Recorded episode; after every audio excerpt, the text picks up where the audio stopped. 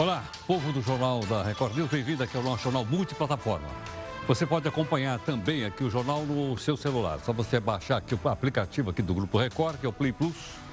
E estamos também no YouTube, Facebook, Instagram, além, logicamente, dos podcasts também. O jornal pode ser ouvido, além de visto e ouvido como agora. Bom, nós vamos falar aqui do nosso anti-herói do Jornal da Record News. Aliás, o anti-herói, que é o Faísca, ele está aqui, ele mandou um bilhetinho para o Trump. Ok ou não? Dizendo, Dear Trump, eu vou ficar no Brasil. O que aconteceu? O... Ele está dizendo aqui o seguinte, é, que eles precisam de mim aqui. Por esse motivo, o, o, o Faísca abriu mão de ser embaixador do Brasil em Washington, não quer mais. Assim começa o bilhete, como você viu aí, do Faísca, o anti-herói do Jornal da Record News. Bom, por isso ele abre mão da embaixada em Washington. Ele não sabe como vai justificar essa mudança, uma vez que quem fez o convite para ele para Washington foi o Jair. A bancada do PGG, que está ali, ó, Partido dos Gatos Gatunos, elegeu agora o Faísca como líder do partido. Com isso, o Faísca desistiu de estudar inglês. Ele disse que não precisa mais estudar inglês porque não vai mais para Washington. Na sua opinião, pessoal, manda para cá. Qual é o critério para se escolher o embaixador do país em outro país? Mande aqui no nosso Zap Zap, que é o 11 São Paulo, 942-128-782. Dá uma olhadinha aqui no nosso portal do Grupo Record, que é o r7.com. A principal notícia está aqui, olha. 3 a 1 a favor, o Supremo retoma amanhã o julgamento da prisão em segunda instância, que, que a gente vai explicar para você daqui a pouquinho aqui no jornal. Veja também outras notícias relevantes do dia de hoje. O óleo agora chega ao litoral norte, do litoral de Pernambuco.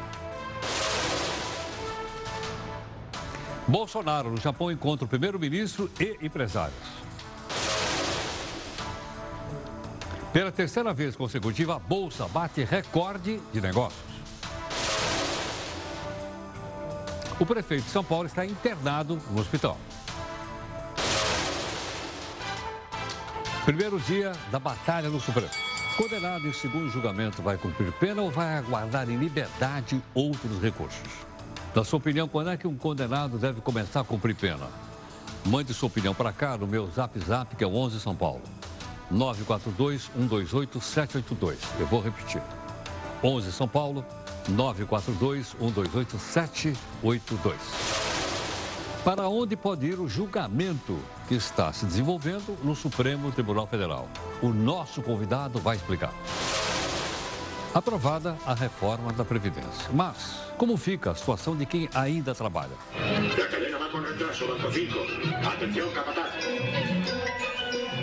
Vamos ajudar você a entender. O governo solta fogos de artifício. Contribuinte brasileiro já pagou este ano mais de 2 trilhões de reais de tributos. Não acredito no que eu vi, não pode ser verdade isso que eu escutei agora. Dá uma olhadinha aí no impostômetro.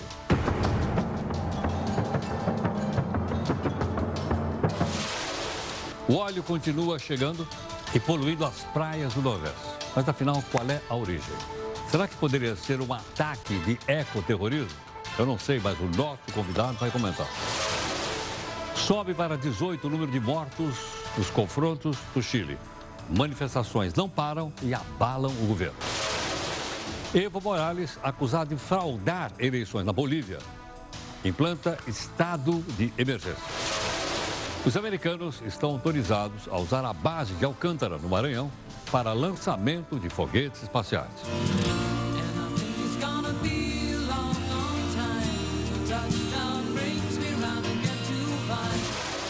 Atenção aí, fornecedores da Petrobras flagrados pela Lava Jato.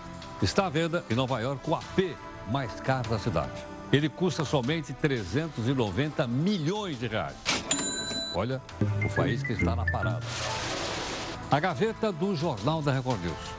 Por que será que o Congresso não dá andamento, que não vota o chamado pacote anticorrupção? Como é que é? Na Alemanha, um circo substitui animais reais por hologramas. O elefante até planta bananeira.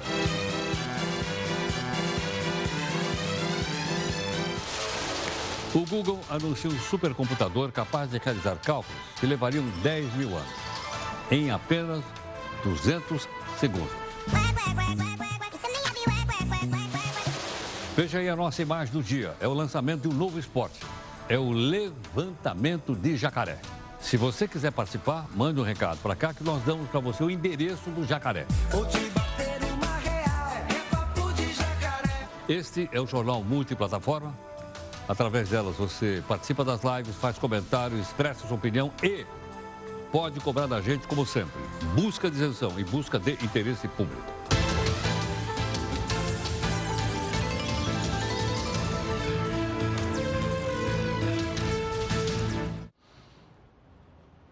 Os seus comentários são bem-vindos aqui na nossa hashtag, que é o JR News.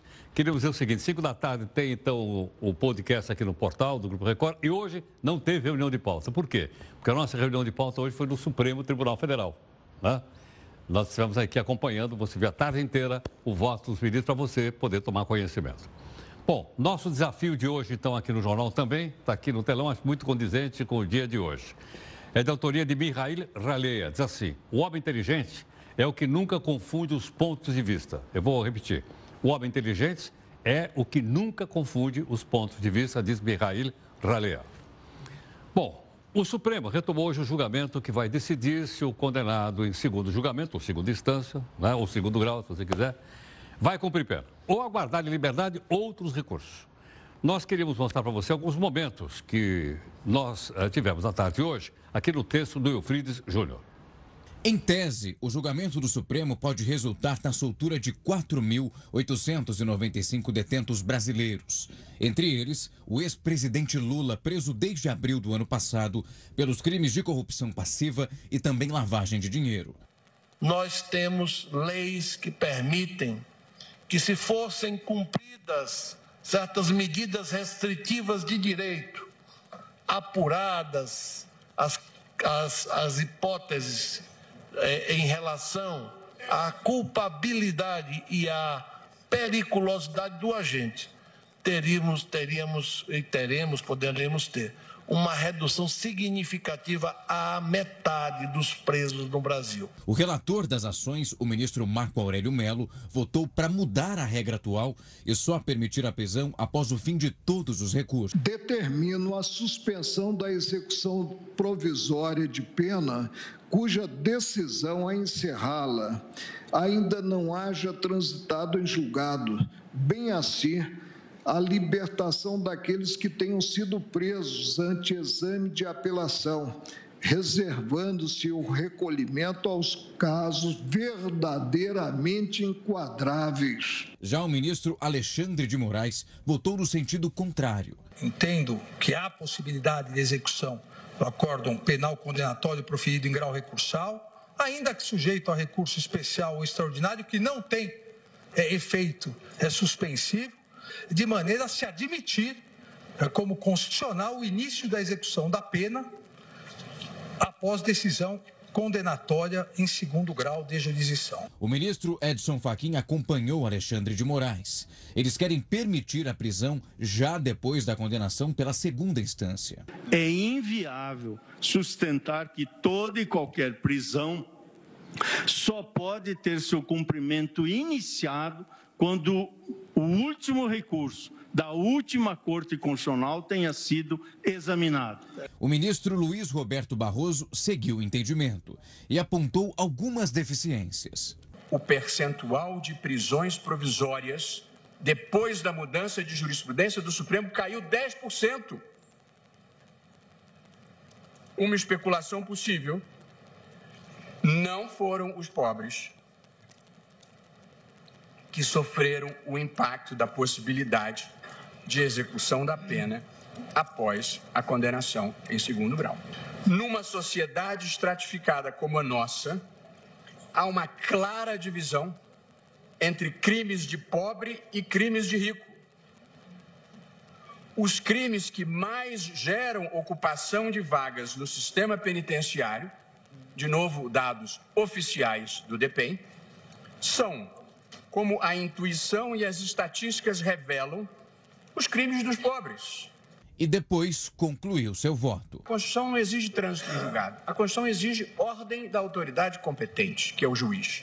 Em segundo lugar, a presunção de não culpabilidade ou de inocência, ela é um princípio constitucional. É inequívoco que é um princípio constitucional. Porque se ela fosse uma regra, eu não poderia prender provisoriamente.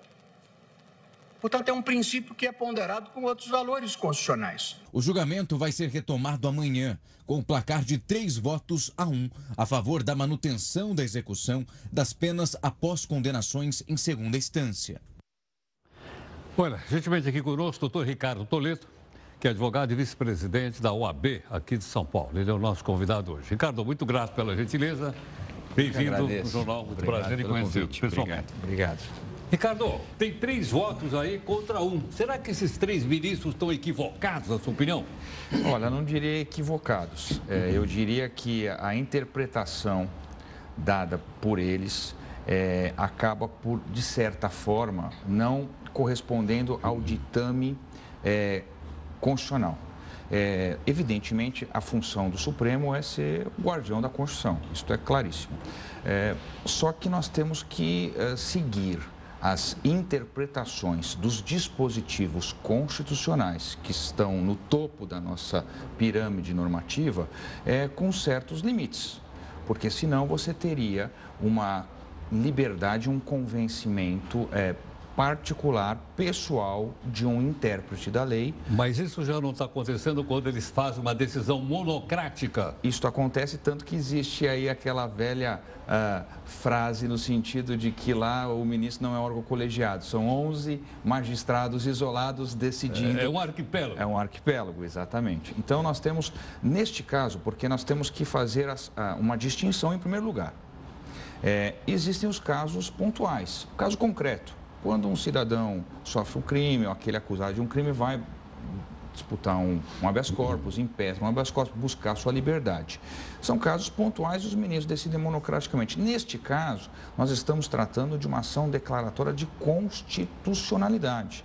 O que nós temos que ter em mente, portanto, é uma interpretação que deve ser colegiada no sentido de se é, determinar a, o regramento ou a diretriz abstrata para todas as pessoas. Mas o, o, tribunal já não fez duas manifestações colegiadas sobre isso?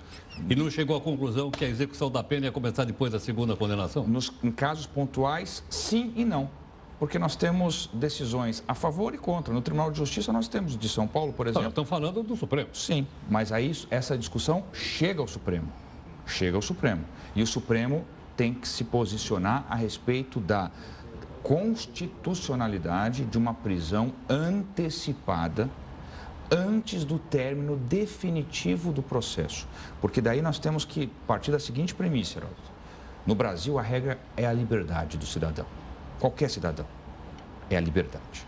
Excepcionalmente, é permitido que o Estado possa deter aquela pessoa, prender aquela pessoa. Portanto, é sim possível haver uma prisão antes da conclusão definitiva do processo. Por isso tem muita gente presa nessa Exatamente. situação. Exatamente. 40% dos presos brasileiros são provisórios, não tem uma decisão condenatória definitiva, ou seja, processo imutável, final de processo.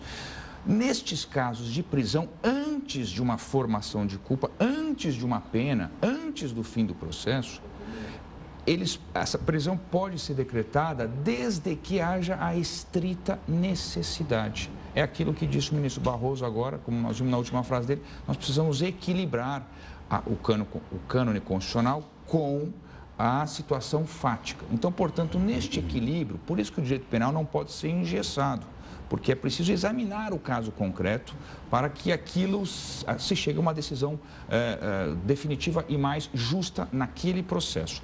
Então, excepcionalmente, o ordenamento jurídico permite a possibilidade de alguém ser preso antes desde que haja essa necessidade. Como, por exemplo, ameaça de fuga, é, é, possibilidade de destruição de provas, é, intimidação, coação de testemunhas, Mas, do fatos outro lado, concretos. não existe uma sensação de impunidade que o cidadão fica recorrendo anos e anos e anos. Não Aí prescreve, o sujeito nunca vai responder por aquilo que fez? Não existe. A, a, a, o sistema processual penal mudou muito nesses últimos, nessa última década, por exemplo.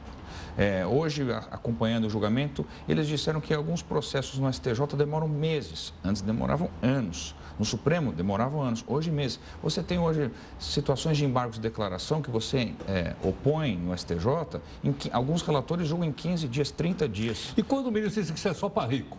Não, não. Pobre não chega lá. Ele, foi ele que falou, ele falou não fui eu. Mas, eu ele está mas enganado ou não? eu- Ou ele é populista, na sua opinião? Eu acredito que ele esteja enganado na medida em que a grande massa carcerária hoje é de pessoas que são é, hipossuficientes, são pobres. Essa é a grande realidade. Essa é a grande realidade. E esses pobres, esses às vezes ah, é, sem possibilidade de defesa, é, eles são os principais atingidos por essas medidas. Porque muitas vezes não tem nem Então condições não de deveriam ser presos. de- desde que haja desde que haja a necessidade prévia, como acontece em prisões eh, preventivas, fundamentadas, é possível. Mas o que não é aceitável, Heródoto, é que pelo simples fato de haver uma decisão de Tribunal de Justiça, automaticamente, sem nenhum fundamento concreto, a não ser a condenação, não está havendo risco de testemunha, não está havendo possibilidade de fuga, só pela, pelo julgamento Em do duas tribunal, instâncias. em duas instâncias. E que ele ao- foi, veja bem, Sem condenação dúvida. em duas instâncias Sem por dúvida. mérito. Não tem problema. É não é? Por que, que eu vou, eu vou dizer para Suas você? instâncias são quatro juízes. Sem dúvida. Mas, Quer dizer, você é condenado por quatro juízes. sem dúvida. E mas, quando às vezes vai para o STJ, são mais cinco. então, mas, muita, nove. mas muitas vezes, E aí o Heródoto, sujeito continua em liberdade? muitas vezes, Heródoto, muitas vezes, o STJ readequa a pena. Muitas vezes o Supremo Tribunal Federal muda o regime e fala, neste caso, não é o caso da pessoa se ficar presa no regime fechado, é semiaberto, um pouco mais brando.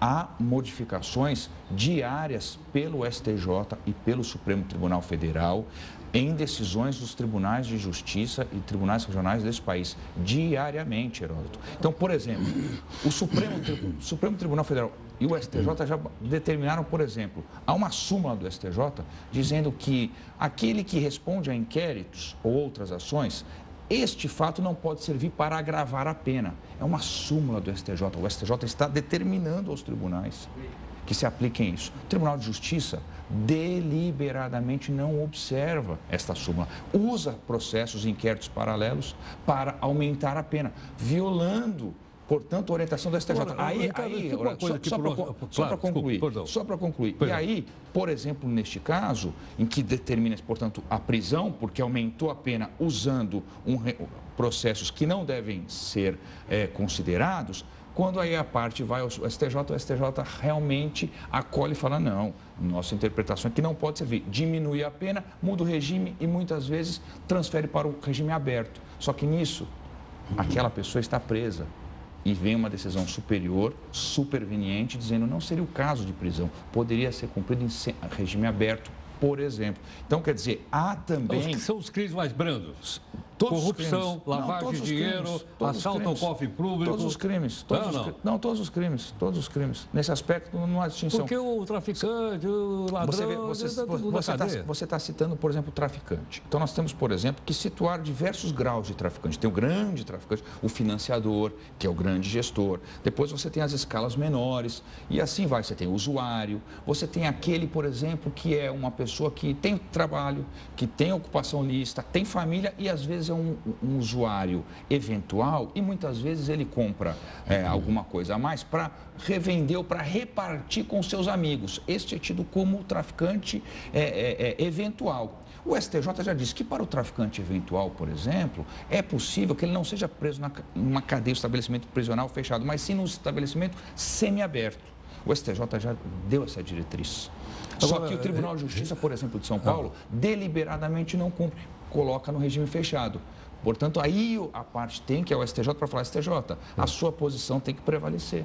Então, também Ricardo, há casos desse cumprimento. Você está explicando para a gente de uma maneira bastante didática e com profundidade.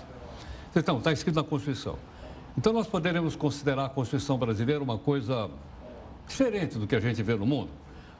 Nós já colocamos aqui a quantidade de países onde o sujeito vai para a cadeia depois da primeira instância. Uhum. Outros em segunda instância. Estados Unidos, França, etc. E aqui não. Não, mas nós adotamos, por exemplo, um sistema, nosso sistema é um sistema é, é, similar ao sistema é, espanhol, português. Existem também... Ainda nisso, né? Sim. Na época da colônia, não, São Paulo não. Não, não, sem Não, dúvida na época não. da colônia a sem- gente- Nós temos... a- as referências estrangeiras, internacionais, são importantes, mas nós temos que é, considerar a nossa realidade criminal, a nossa realidade da, do cotidiano de violência, que é diferente desses outros países. Portanto, eles servem como uma referência. O que eu quero dizer aqui é que o Brasil, hoje mesmo, um dos ministros, não sei se foi uh, o Faquin ou se foi Alexandre de Moraes, falou que o Brasil prende muito e prende mal. Quer dizer, eles próprios reconhecem isto que o Brasil prende muito e prende mal. E eles estão, até agora, nesse 3 a 1 é, caminhando para aumentar o número de prisões. Você acha que o resultado vai ser diferente ou não? O resultado é imprevisível. Eu acho que a, a, a Rosa amanhã. A Rosa Weber amanhã. Rosa é, é, vamos dizer assim, é, é, eu acho. É empatadora. Eu acho. Ela já declarou que a posição conceitual dela é nos termos da Constituição da, da impossibilidade da prisão antecipada. E agora, nos casos pontuais, ela cedendo seu, eh, sua convicção pessoal, ao princípio da colegialidade, acompanhou os demais eh, ministros, a maioria dos ministros, para, para impedir a, a soltura. Então, amanhã é um dia, acho que, decisivo, decisivo. para esse julgamento. Acho que não termina amanhã. Acho que é, o voto do Barroso, por exemplo, demorou uma hora e meia. Então, nós temos ainda remanescentes sete ministros. Então, provável que fique é, uma outra iria, retomaria pela manhã, depois remarcaram para a tarde, às 14 horas. Eu acredito que teremos ainda mais um dia para se concluir em definitivo esse julgamento. Ricardo, muito grato pela sua gentileza. Obrigado. Muito obrigado. obrigado. Muito grato. Obrigado.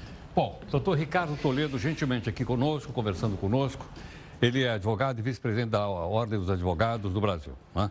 Logicamente, nós uh, pedimos sempre a presença das pessoas aqui para você acompanhar e tal, e você forma a sua própria opinião a respeito. Como cidadãos, todos nós temos o direito de formar opinião a respeito de todos os casos. Não, é, é? Primeiro que somos cidadãos, segundo que nós somos pagador de imposto. É, é? Mostrando para você agora há pouco, nós botamos 2 trilhões de reais lá, nós temos que exercer a nossa cidadania. Tudo bem? O deputado Eduardo Bolsonaro assumiu hoje a liderança do partido dele. Chama PSL. O que será que significa PSL? Eu nem sei. Partido Social Liberal, será que é isso? Enfim, ele assumiu lá e ele desistiu da embaixada dos Estados Unidos, até fizemos uma brincadeira aqui com o Faísca. Na verdade, estavam falando dele. E fez o chamado discurso do dia do Fico. É o segundo. O primeiro discurso do dia do Fico foi o Dom Pedro que fez, né? Na época lá da independência, certo ou não? Aí você pergunta o seguinte, mas afinal de contas, o que, que faz um líder de partido, qualquer um deles, na Câmara dos Deputados? Veja aqui no texto da Amanda Alves. Os líderes dos partidos têm um cargo estratégico. É que eles são responsáveis pela articulação política, ou seja, eles articulam os votos para aprovar ou rejeitar projetos. Além disso, eles definem o posicionamento de cada partido nas votações. Por isso é comum ver os líderes na Câmara expressando a opinião dos partidos que eles representam e orientando as bancadas quanto ao voto. Inclusive, só os líderes dos partidos podem se pronunciar a qualquer momento durante as sessões. Eles também têm o direito de pedir verificação do quórum para validar alguma votação. Além disso, são os líderes que registram os candidatos dos partidos para cargos na mesa diretora. Também é responsabilidade da liderança indicar deputados para as comissões especiais. Segundo o regimento da Câmara, para ter direito à liderança, o partido deve ter pelo menos cinco deputados. Quando existe acordo entre os deputados da legenda, a escolha do líder é automática. Se houver mais de um candidato, é feita uma eleição para escolher quem vai ocupar o cargo. Na Câmara são 25 partidos com liderança. E os deputados, que são líderes dos partidos, têm ainda uma estrutura maior de apoio. Além do que tem direito como parlamentar, tem à sua disposição outro gabinete com assessores e cargos. É bom ser líder de partido, hein? Você viu aí? Olha, o prefeito de São Paulo, Bruno Covas, foi internado agora há pouquinho no SUS. Desculpa, errei. No SUS, não. Você acha que o prefeito vai ser internado no SUS, pô? Internado no Sírio-Libanês. Ele foi diagnosticado com erisipela, que eu nem sabia o que é, mas estão me contando aqui que é uma doença causada, que causa infecção na pele. Covas começou a perceber sintomas no sábado, passou pelo pronto-socorro, começou a tratar da doença com antibiótico, mas o resultado não foi esperado. Por isso ele teve que ser internado, não é no SUS, como eu falei, não vamos, é no Sírio-Libanês. Olha, as manchas de óleo que vinham reaparecendo apenas no litoral sul do Brasil, ou pelo menos da região norte, Hoje atingiram também a praia de Jacanga, em Paulista, na região lá do Grande Recife. Os peixes apareceram boiando, mortos, perto do óleo. Dá uma olhada aí, olha. Olha a quantidade. Cidade é a nona do estado a registrar o reaparecimento das manchas, mas são as primeiras no litoral norte de Pernambuco. Foram recolhidas 489 toneladas de óleo no litoral de Pernambuco desde terça-feira. No final da tarde, a prefeitura confirmou o aparecimento também de manchas na praia de Palmarelo, também naquela mesma região. É ou não é? E hoje, pela primeira vez, ouvi um cidadão levantar uma suspeita dizendo que pode ser um ataque de ecoterrorismo. Se é ou não, não sei. Mas pode ter certeza que ele vai ser nosso convidado amanhã aqui no jornal e vai explicar isso para a gente. Olha, de acordo com o levantamento do Ibama, as manchas de óleo que atingem as praias já chegaram a 88 municípios e 233 localidades. O óleo, o petróleo, tem avançado especialmente e principalmente na Bahia, já ameaça, como a gente viu ali no portal, aquela região santuário que tem a ecológico ali, chamado Atol de Abrolhos. Vamos ver o que vai dar, ok? Bom, como o jornal está em multiplataforma, você pode opinar agora na nossa primeira live. Vamos lá. Bom, reforma da Previdência foi aprovada, você viu aqui, deve entrar em vigor daqui mais ou menos um mês, quando for promulgada, ok? Muitas pessoas mandaram perguntas para lá, para cá, e nós então vamos tentar tirar algumas dúvidas, pelo menos. O doutor Rodolfo Hammer, professor e advogado, especialista em direito previdenciário, gentilmente atendeu a nossa, ao nosso pedido e ele está aqui no jornal. Rodolfo, hoje vamos ficar de pé aqui para a gente ver algumas perguntas. Muito obrigado pela gentileza mais uma vez. Eu que okay? agradeço mais uma vez o convite. Bom, vou colocar então a primeira pergunta aqui no que nós recebemos. Vamos lá, então, primeira pergunta. Quando começa a valer as novas regras para a aposentadoria no Brasil? Bom, as regras começam a valer a partir do momento em que for promulgada. Como você bem falou agora há pouco para os nossos telespectadores, a reforma da Previdência passa a valer a partir da promulgação, que já poderia acontecer mesmo sem o presidente voltar. Mas o, o Senado ali, ele então, quer. Só, que... só uma explicação, aproveitar aqui. Vamos Quer lá. dizer, não precisa do presidente para promulgar? Quando se trata de PEC, que é proposta de emenda à Constituição, não é obrigatório. Mas como aí dizem, né, como foi um projeto proposto pelo governo, eles querem que o governo, o Bolsonaro volte e voltando ele vá até o Congresso e aí façam talvez uma uma solenidade de promulgação, mas, mas não é obrigatório. Se não tiver, não precisaria. O presidente não. do Congresso pode promulgar. As mesas da Câmara e do Senado, e do Senado. poderiam fazer essa Poderia promulgação. Promulgar. Mas eles Já está aproveitando pegar uma carona aqui com é. você para aprender essa também. Acredito que está previsto o dia 19 de novembro, mas a gente não tem certeza. 19 é o dia da, é o dia da bandeira. 19 de novembro, acredito que pode ser, talvez uma data simbólica a gente coloque para esse motivo. Bom, vamos à segunda pergunta então. Mas aí só ah, completando, claro, promulgado já passa a valer imediatamente no dia seguinte. Então, então promulgado se for dia 19, dia 20 já está valendo. Publicou, está valendo. É isso aí. Segunda pergunta, como é que ficou a idade mínima para os novos trabalhadores, o pessoal que vai começar agora a recolher? Olha que legal, essa pergunta é muito interessante porque ela trata assim, olha, não estou no sistema ainda. Então é importante fazer essa divisão. Quando for promulgada essa reforma, a partir dessa data, são novos ingressantes no sistema. A idade vai ser de 65 anos para homem e de 62 anos para mulheres. Então, como é que ficou a idade? 65 homem e 62 mulheres. Para quem for começar pra agora? Para quem for começar. Para quem já está no sistema, você tem regras de transição. E aí nós temos algumas das regras, são cinco. Então, é, você vai ter a escalonamento de regra. A mulher automaticamente já passa para quem já está no sistema hoje para 62? Não, ela vai gradualmente. Então, de seis, em, é, de seis em seis meses, vai aumentando gradualmente. Ela vai de 60 para 60,5, para 61, 61,5, 62 e assim até chegar aos 62. Ok. Bom, é, então, é, vamos, essa aqui a gente já respondeu? Já respondeu. Já, a outra. O que muda para quem já está no mercado de trabalho, então? É, foi o que eu acabei de falar, mais ou menos, vamos tentar esclarecer um pouco mais. Então, okay. eu já estou no mercado de trabalho, estou trabalhando, já, já faço as minhas contribuições, ou sou segurado ou autônomo, ou sou empregado, carteira de trabalho, e aí eu tenho as minhas contribuições. Eu vou ter que verificar lá dentro daquelas regras de transição se eu estou dentro de alguma daquelas regras. Por exemplo, vou citar o meu caso. Eu tenho 37 anos, não vou me enquadrar em nenhuma regra. Então, automaticamente, eu só vou me aposentar com 65 anos de idade e 40 anos de contribuição para eu receber 100% da minha média contributiva. Então, Para mim, o que muda? Eu não vou ter mais aquela aposentadoria com 35 anos de trabalho. Eu vou ter que ter 65 de idade como eu e tive. 40 anos. É, não, é como você teve. Então, eu não, não vou poder ter essa chance da aposentadoria por tempo, só por Tá. idade. Ok. Mas outra pergunta, então. Como é que ficou o cálculo das aposentadorias? Olha, hoje, os cálculos da Porque aposentadoria... isso aqui já mudou muito, hein? E isso muda, toda vez que tem uma reforma, Não, ele, ele então cria já uma mudou regra. porção de vezes. Muda, muda sempre. E mudou de novo. Hoje, como é que funciona? Só para que a gente entenda. Hoje se utiliza é, a média das contribuições de julho de 1994, que foi quando virou plano real, fica mais fácil para a gente entender, até o dia da aposentadoria. Então, imaginemos que nós fôssemos se aposentar esse- mês, Sei. outubro de 2019. Utilizava as iria se utilizar as contribuições de julho de 1994 até outubro de 2019 desprezar as 20% menores e utilizar as 80% maiores. Com a nova regra, não vai ser mais assim. Vai utilizar todo o período contributivo, da minha primeira contribuição até a Mas minha eles última têm contribuição. isso lá no cálculo, No computadores? sistema, tem, existe. Eles vão pegar tudo, soma tudo e divide. E vai dividir. E com isso, muitas pessoas começam ganhando menos. E aí, os salários que você recebeu no seu primeiro emprego, que talvez é um salário menor, ou às vezes você tem uma vida contributiva boa, mas perde o emprego e passa a recolher com contribuição menor, vai entrar no cálculo e sua média tende a cair. Mas não é só isso, não para por aí.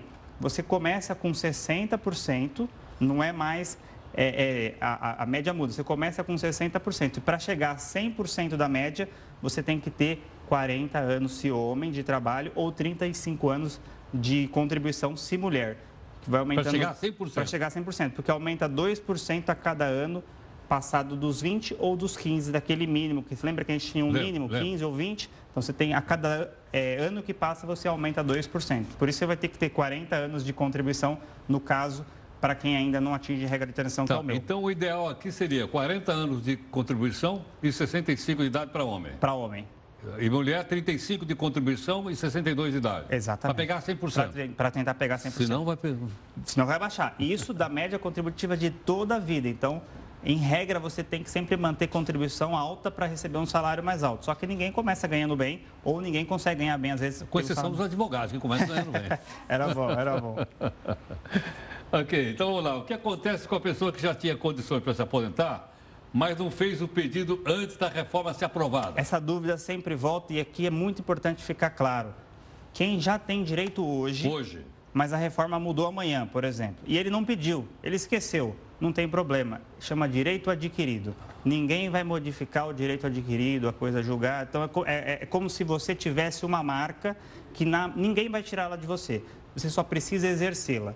Quando você for se aposentar, você tem que lembrar o INSS, porque provavelmente ele vai esquecer na hora de fazer Ah, o cálculo. não, Ele na sempre de pagar, esquece. eles esquecem. Você tem que falar assim, olha, eu tinha direito adquirido lá em 2000, por exemplo, e 18. Então eu quero usar a regra de 2018. Eu não quero usar a regra de 2020, porque a regra de 2020 é pior. Eu quero a melhor regra, eu quero o melhor benefício. E o funcionário do INSS tem que fazer esse cálculo para você. Ah, mas ele não fez. Pode acontecer? Pode. Aí você tem 10 anos para revisionar Ah. Deixa, esse eu- benefício. de- deixa eu dar um, um- um exemplo. Vamos lá. Eu tenho 35 anos de contribuição, mas continuo trabalhando, continuo recolhendo, vem a reforma, tal, tal, tal, tal. Isso. Ok ou não? Perfeito. Aí o que, que eu posso dizer? Não, pera um pouquinho. Quando a reforma foi promulgada, eu já tinha 35 de contribuição.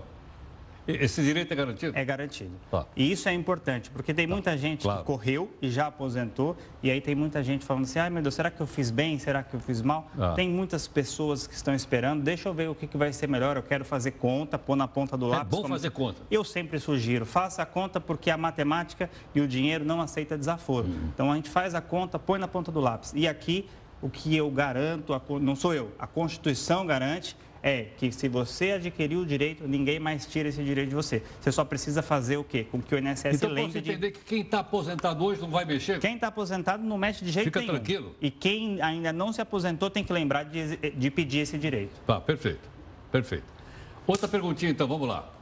Haverá mudança das alíquotas pagas pelos trabalhadores? Hoje o trabalhador paga uma parte, bom, sempre é. Isso, sempre E o, e o, e o empregador paga outra. É, aqui ele está perguntando só do trabalhador. Do trabalhador. Como é que o trabalhador faz hoje? Hoje a alíquota é de 8, 9 ou 11%. E essa alíquota sim vai mudar. é, até o governo falou, ah, vamos abaixar um pouquinho. Então, reduziu de 8 para 7,5 para quem ganha menos, porém ela subiu de 11 até 14. Então, hoje a alíquota vai, hoje não, aprovada a Aprovado. reforma, de 7,5% a 14%. Tá. E a contribuição do empregador ainda continua. Então, aqui a gente está falando O empregador do... quanto é? 22 ou não? É 20. 20. 20%. Tá, Aqui a gente 20%. está falando só do trabalhador. Tá, perfeito. Daquele dolerite dele que desconta. Então, houve essa mudança para, segundo o governo, quem ganha menos pagar menos, quem ganha mais pagar mais. Ok. Então é bom saber que quem ganha mais, então pode pagar até... ca- Vai ter até um desconto de até 14. Até e meio 14%. por cento. Era 8. É, 7, é, 8, 9 e 11. Oito- Hoje é de 7,5 a 14. A 14. Ok. Outra pergunta, então, para a gente poder entender aqui. Houve alguma mudança no benefício de prestação continuada? É, esse Primeiro, bene- pera, pera. Ah. Que que, me explica É isso, o eu vou que explicar. O que, que é isso aqui? Esse benefício de prestação continuada é aquele que gerou muita polêmica, que é o benefício pago a pessoas que têm condição de miserabilidade. São pessoas com mais de 65 anos ou pessoas que têm algum problema, alguma deficiência física ou mental que não tem condição nenhuma de sustento próprio. Então ela vai até o INSS e pede um benefício de prestação continuada. Por que, que chama benefício de prestação continuada? Porque ele é pago por 12 meses sempre, sem décimo terceiro é, a Lei Orgânica da Assistência Social, conhecido como LOAS. Esse benefício não mudou. A pessoa continua, para pedir, ela tem que ter, além dessa condição de miserabilidade, que a gente chama de um quarto do salário mínimo per capita, então, qual é a sua renda? Eu vou pegar o salário mínimo, que hoje está 998, dividir por 4 e vou verificar se ele tem aquela renda mensal. Se ele não tiver e tiver mais do que 65 anos de idade ou tiver uma deficiência físico-mental que impeça ele de trabalhar, ele tem direito a esse benefício. E quanto é? É um salário? É um salário Mensal. E, e o salário mensal. Isso não mudou. O que eu acredito que vai acontecer em relação a esse benefício é a- o que nós chamamos de apertar um pouco mais para conceder. Porque esse benefício era concedido muito, sem muito rigor. Eu E acredito- politicamente. é, e hoje ele vai ter um pouco mais de rigor nas técnico. concessões. Eu, eu, eu penso isso. Perfeito. Mas a- a- o, o direito em si não mudou. Não mudou. Ok. Vamos então mais uma perguntinha aqui. Quem terá direito a bônus salarial? As pessoas que recebem até dois salários mínimos. Isso é Tá. aquele abono salarial, é como se fosse um 14 quarto salário. Então, ela tem, uma, um, um- ela tem um rendimento baixo, ela Então o aposentado pro- recebe 13 terceiro. Recebe 13 terceiro. E quem, então, é o aposentado que recebe a bônus salarial também? Também, esse abono salarial é aquilo, aquela contribuição do Programa de Integração, Integração Social, do PIS, que, ela- que são Ah, aqueles tá. salários que, abaixo de dois salários mínimos, que você recebe, e aí você tem direito a um abono salarial, um, como se fosse um plus. Tá, então quem, tem, quem, quem recebe menos salário, dois Menos de salários- dois menos de dois, tem o 13 terceiro e mais o abono. E pode ter o abono, O abono. Ok, outra perguntinha então, por favor. Como é que fica a pensão Ah, por morte? essa eu até trouxe umas observações, porque essa foi uma das que mudou bastante, Heródoto. Isso Ah. é importante a gente é, é, deixar claro aqui. O que, que acontece? A pensão por morte, hoje, ela é paga 100%. O que, que significa Morreu isso? um do casal, o outro recebe 100%. 100%. Tá. Não vai ser mais assim. Hoje vai ser 60%, a partir do momento que Ah. promulgar, 60% mais 10% a cada dependente. Então, peraí. Vamos Então, fazer a conta. Tá. Vamos supor, então, ah, morre um membro do casal, o outro recebe 60%. 60 mais 10. Mais 10? É, sempre vai ser 70. É 60 70. mais 10. Porque 60. É 10 por cada dependente. Tá. E se ele não tiver dependente? Não, sempre vai ser, né? Porque senão não gera pensão. Ah, tá. Então é assim, vamos pensar. Pedro e Maria, Ah. a Maria faleceu, o Pedro vai dar entrada na pensão. O Pedro já começa recebendo 70%, 60 Tá. mais 10%. Se tiver um filho, Se- Aí ele recebe mais 10, 80. Se tiver Tá. mais outro filho, 90. Se tiver mais outro, 100. Se tiver mais outro, para no 100. Não pode ultrapassar 100%.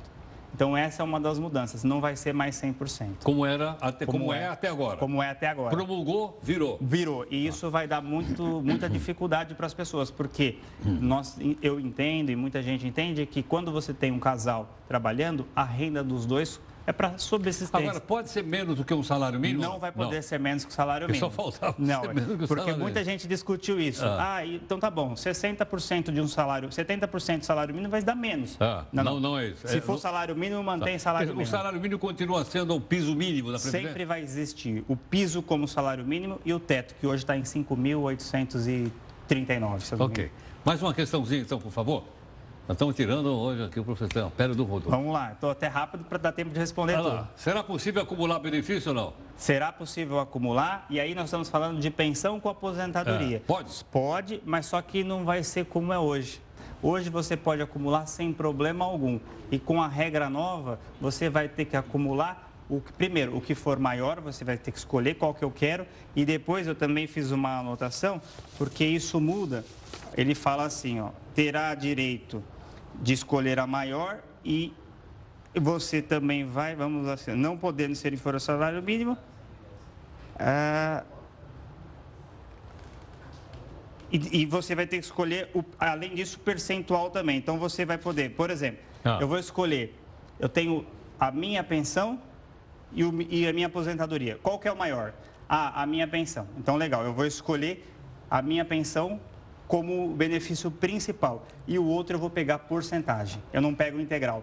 Eu vou modificar, vai virar, a pensão vai virar porcentagem. Bom, aposentadoria.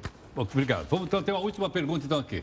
E os professores terão regras especiais ou não? Terão regras especiais. Os professores. Nós estamos falando só de professor federal, né? Se for professor de, de escola federal, sim, sim. e os outros também, os professores da escola privada, eles Mas continuam. professor estadual, não? Estadual e municipal, municipal não, ainda é, não. É, é bom para não fazer confusão. Que é aquela questão da PEC paralela, que está é, lá ainda, tá, ainda com, vai lá. Com, que ainda vai de, ter muito Você vai vir aqui depois para falar dela. É, então vamos falar aqui desse Olha o que acontece. Eu, eu trouxe porque isso também confunde bastante. Os professores dos setores privados se for homem, vai precisar ter 60 anos de idade. E se for mulher, 57 anos de idade.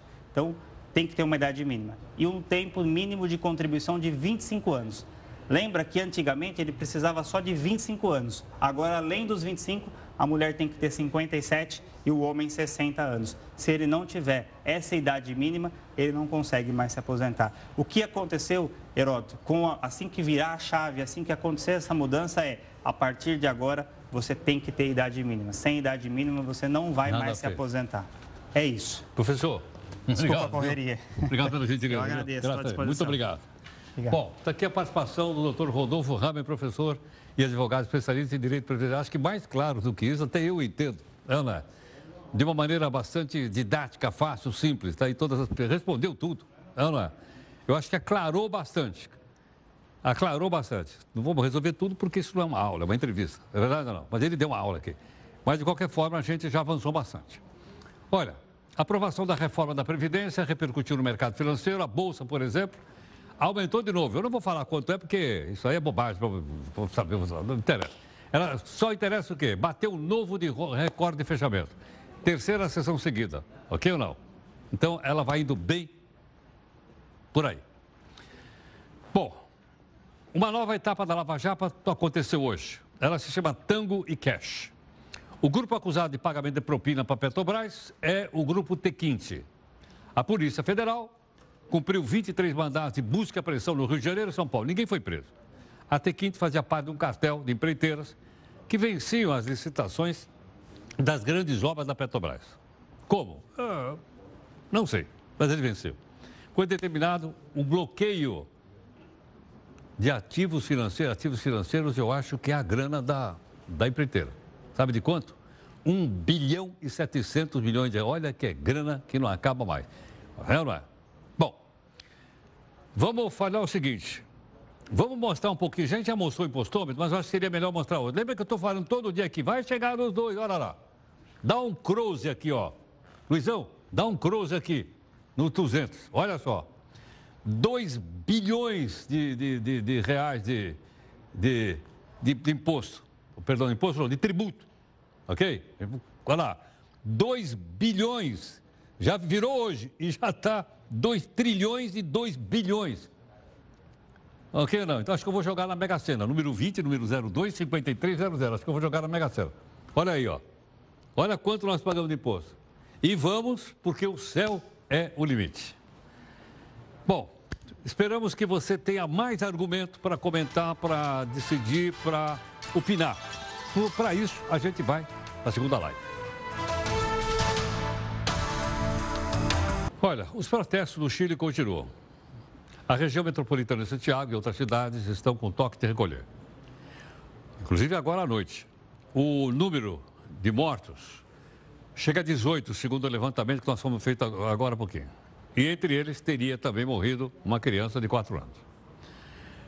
Mesmo com o pacote medidas anunciado pelo presidente Sebastião Pinheira, mesmo ele dizendo que voltou atrás, etc, etc, Ah, mesmo que ele aumentou as aposentadorias, diminuiu o imposto, imposto mais alto para salário mais alto, as manifestações continuam como você está vendo aí, ó.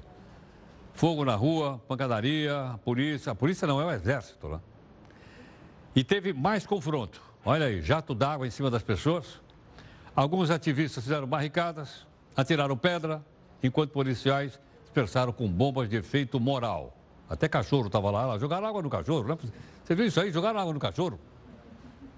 Caramba, meu. Mas nem o cachorro pode protestar? Tá aí, ó.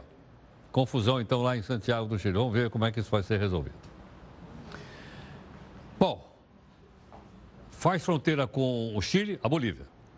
O presidente Evo Morales ressaltou hoje que venceu a eleição presidencial no país e acusou a oposição de tentar um golpe de Estado após protesto em massa lá. Os manifestantes alegam que houve fraude na votação do último domingo. Evo Morales diz que as paralisações da Bolívia configuram um golpe de Estado. Foi o primeiro pronunciamento público. Esse aí é o, esse é o Carlos Mendes, ó. Esse é o homem da oposição. Né? Aí é uma cena, acho que é em La Paz. Bom, desde o início, porque começaram a contar os votos, aí interromperam a contagem. Entende? E aí deu aquela confusão desgramada. E uma coisa curiosa que eu vi hoje também: o vice-presidente do Tribunal Eleitoral renunciou. Por quê? Não sei. Sei lá. Ok, não. Bom, vamos ver o que, que vai dar se ele declara uh, o Moraes eleito mais uma vez, acho que é a quinta vez, sei lá, ou então tem um segundo turno entre ele e o Carlos Mesa, esse aí, ó, que é o, que é o seu opositor. Tudo bem? Bom, Uh, o governo ainda pode, inclusive, como está em estado de emergência, mudar algumas funções, etc, etc, porque ele tem agora o poder forte na mão. Mais um detalhe. As pessoas estão procurando emprego, é? e a gente uh, acompanha aí o esforço que as pessoas fazem para achar um emprego. E uma das barreiras pela qual a gente tem que passar não é só levar currículo, não é só estudar e tal, está tá, tá por dentro que está acontecendo no país é como a pessoa se comporta numa entrevista, numa entrevista de emprego. Ok ou não? Bom, nós temos aqui uma convidada que está aqui conosco para falar a respeito disso, tá? que é a Tânia Moura, vice-presidente da Associação Brasileira de Profissionais de RH. E a Tânia está gentilmente aqui conosco. Tânia, muito obrigado pela gentileza. Bem-vindo. Muito obrigado. Pô, Tânia. Prazer estar aqui. Como é que a gente convence né, o, o, cidadão do RH que ele tem que me dar um emprego? Uhum. É, olha, acho que é um tema super importante, ainda mais com né, o número de desempregados que a gente tem hoje. As pessoas querem se colocar, mas elas também têm que, né, o processo de entrevista é um processo de venda. Então, primeiro de tudo, a pessoa tem que ir preparada. Não é só chegar pensando que tipo de pergunta será que vão me fazer. A pessoa tem que se preparar. Então, a gente fala que a entrevista ela começa e ela tem três etapas: o antes, o durante e o depois. Então, antes de tudo, entenda, né, aprenda, estude a empresa que ela vai, com quem ela vai conversar. Né? O que, que essa empresa faz? Quais são os desafios? Que, ela vende? Que, é, quais são os produtos? Quais são os dilemas com clientes? Quais são os valores? Né? Hoje as empresas têm muita informação ah, na internet. Você pode conhecer mais. Então, saber um pouquinho mais sobre a empresa te ajuda a estar tá mais preparado Esse é o antes, então? Esse é o antes. Né? Prepara também um currículo bonito, né? como você falou, um currículo que vai ser realmente... Ah, o que eu costumo falar é como é que eu facilito a vida de quem vai estar me entrevistando. E essa facilitação passa por ser muito objetivo naquilo que você escreve, por ser claro, né, por ter uma clareza ali na apresentação. E durante a entrevista, não, e a preparação é, veja onde vai ser a entrevista, o local que você vai, que caminho você vai fazer para chegar lá. Se tiver protestos, né, como a gente viu hoje, se tiver problema de trânsito, alguma questão, isso pode te, é, te prejudicar para chegar até lá. Então, procure ser pontual. E para isso, pense bastante no itinerário que você vai fazer até lá. Né? A roupa que você vai usar também faz importante, é, é um dado importante. É importante. É, que tipo Eu não de posso ir com aquela minha calça rasgada no joelho? Se for uma empresa de moda, ah. que eles peçam pedem isso, talvez Sim. você Não, eu vou trabalhar no banco aí, eu vou com aquela calça rasgada no banheiro que o pessoal é. vê aqui, ó. Ana. então, olha, tá vendo? Para cada lugar, ah. você tem uma vestimenta que é mais adequada para aquele ambiente, para aquele tipo de uh, empresa que você vai atuar. Então, roupas de moda, por exemplo, né, empresas, né, e agora principalmente no varejo, para esse final de ano, né, com Black Friday, onde aumenta o maior volume de trabalho agora na época de Natal, você tem muita e se eu, se eu tiver uma, uma tatuagem? Ah, então, interessante essa pergunta. Hoje em dia é mais comum aceitar tatuagem, mas é importante você conhecer a cultura da organização. Alguns lugares, principalmente relacionados à saúde, alimentação, eles preferem que você não tenha tatuagem exposta. Né? Como, como assim? Como assim? Por exemplo, você pode usar, ter uma ah. tatuagem ah. que você né, vai na barriga, que você não vai ver, na perna, etc. Mas se tiver em lugares muito expostos, expostos, algumas empresas não aceitam. Hoje já é mais natural. Então, de novo, estudar a empresa onde você vai faz toda a diferença para você ir bem numa entrevista. Então, agora eu posso receber lá uma daquelas perguntas que a gente vê por aí ou é brincadeira que o pessoal faz aquela pergunta? Quantos mamões cabe dentro de uma Kombi? Quantos, eh, eh, tem essa brincadeira? Tem, tem. É Infelizmente, o que acontece é que assim, a gente tem níveis de empresas muito diferentes. Né? Empresas mais profissionalizadas, onde tem uma estrutura de uh, entrevistadores mais competentes, mais capacitados, mais preparados. E alguns não necessariamente têm essa mesma formação. Então, a gente ouve, sim, relatos de perguntas bastante inusitadas, né? O que eu tenho visto? Eu tenho visto que as empresas têm se profissionalizado cada vez mais, têm tido estruturas de recursos humanos para fazer esses processos, porque muitas vezes, ou nem sempre, essas perguntas diferentes vêm de áreas de recursos humanos. Geralmente são gestores que acabam fazendo a entrevista diretamente com o candidato. Agora, tem alguma pergunta padrão? Eu vou chutar uma aqui. Sim. Por que, que você quer trabalhar nessa empresa? É uma Sim. pergunta padrão? É, é. Essa é? É uma geralmente que você avalia qual é o interesse, qual a motivação da pessoa estar lá. E eu vou te contar que tem gente que responde ah. coisas muito, muito diferentes. Do tipo, ah, eu tive uma situação assim, ele falava, eu não queria trabalhar, mas minha mãe disse que eu tenho que trabalhar, então eu vim. então estou aqui, é isso? Não. É, né? Então assim não dá. Agora, quando você vê pessoas falam, por que você quer trabalhar aqui? Olha, é um tipo de empresa que faz sentido para mim, do, o produto, os valores dessa organização, faz, né, tem conexão com aquilo que eu acredito. Isso é bem bacana. Você tem mais chances né, de ter êxito na entrevista quando você responde alguma coisa que vai ao encontro do que a empresa espera. Bom, e o pós-entrevista? O que, que, eu faço? Eu ligo lá, pergunto lá, opa, como é que eu fui aí e tal ou não? É, esse acho que para mim é o mais triste hoje, principalmente nesse momento que as pessoas estão muito aflitas por emprego. E aí não tem retorno, elas ficam chateadas, reclamam. Eu tenho visto muito isso. O que, que eu sugiro? Quando você está durante a entrevista, a gente divide em três, né? Você obter informações, você ouvir informações, você dar informações sobre a tua carreira, sobre a sua história, sobre a sua experiência. E no final da entrevista, você combinar com esse teu entrevistador. Quando que eu terei uma resposta? Como é que é o processo? Quais são as próximas etapas? E provavelmente o entrevistador vai falar: ah, eu tenho outros candidatos, vai demorar o tempo X, etc. Nessa hora, dica de ouro, combina com o entrevistador. Se você não me ligar em tanta semana, posso te retornar? Posso te mandar e-mail? Posso fazer uma ligação? Porque daí não vai ficar desagradável se a pessoa não te ligar naquele período, você ficar ligando para ela e cobrando Agora, uma geralmente, quanto tempo demora uma entrevista dessa de pedir emprego? A gente fala que entrevistas boas tem que ter no mínimo uma hora para dar tempo da uma pessoa hora? conversar. Nossa, mãe. Ah, algum, ah, Eu faço entrevista aqui de oito minutos. você não consegue avaliar bem uma pessoa. Por isso que a gente fala que às vezes a gente fala, poxa, contratei errado porque a gente não deu tempo necessário para a pessoa se mostrar, para ela poder contar um pouco da experiência dela e para você conseguir identificar de forma técnica. Você já pensou se tem 10 pessoas querendo aquele cargo? A pessoa do RH vai é, ter que ouvir é. uma hora cada um? É, por isso que dá trabalho, dá trabalho Nossa. escolher bem. A gente fala assim, a coisa mais importante numa empresa é você escolher bem quem está lá. Uh, Jim Collins, por exemplo, tem um livro que ele fala: escolhe quem entra. Porque desenvolver, se você escolher a pessoa certa, desenvolver, treinar, educar a pessoa é mais fácil porque você escolheu bem. Né? E essa escolha passa por você entender como é que a pessoa fecha ciclos, como é que ela toma decisão. Agora, se o contratado não foi bom, é. O RH lá também é avaliado ou não? Todo, todos. Algumas empresas têm índices é, né? de, de não, você, você contratou uma pessoa, aí que não, não se adapta. É, é, erro de seleção. A gente fala muito. A gente tem alguns critérios, né? Então, por exemplo, se a pessoa sai num prazo curto, você está avaliando, é erro de seleção? Onde está o erro? Se ela sai num prazo médio, é erro de ambiente? Qual foi a falha? Onde está o equívoco? Se é o prazo maior, é um erro de adaptação, de cultura? É relação com o líder? Então, a gente tem vários critérios para avaliar. Hoje em dia, a gente fala muito de People Analytics, um nome em inglês, que quer dizer análise de dados sobre pessoas. E as empresas hoje, principalmente as mais profissionalizadas, têm muita informação sobre o colaborador. E essas análises ajudam a tomar decisões mais assertivas. Mas gente é gente, né? A gente nunca sabe o que vai acontecer. Então a gente fala que é uma aposta, a gente acredita que a partir daquilo que a gente avaliou, a, probabilidade de dar certo é maior.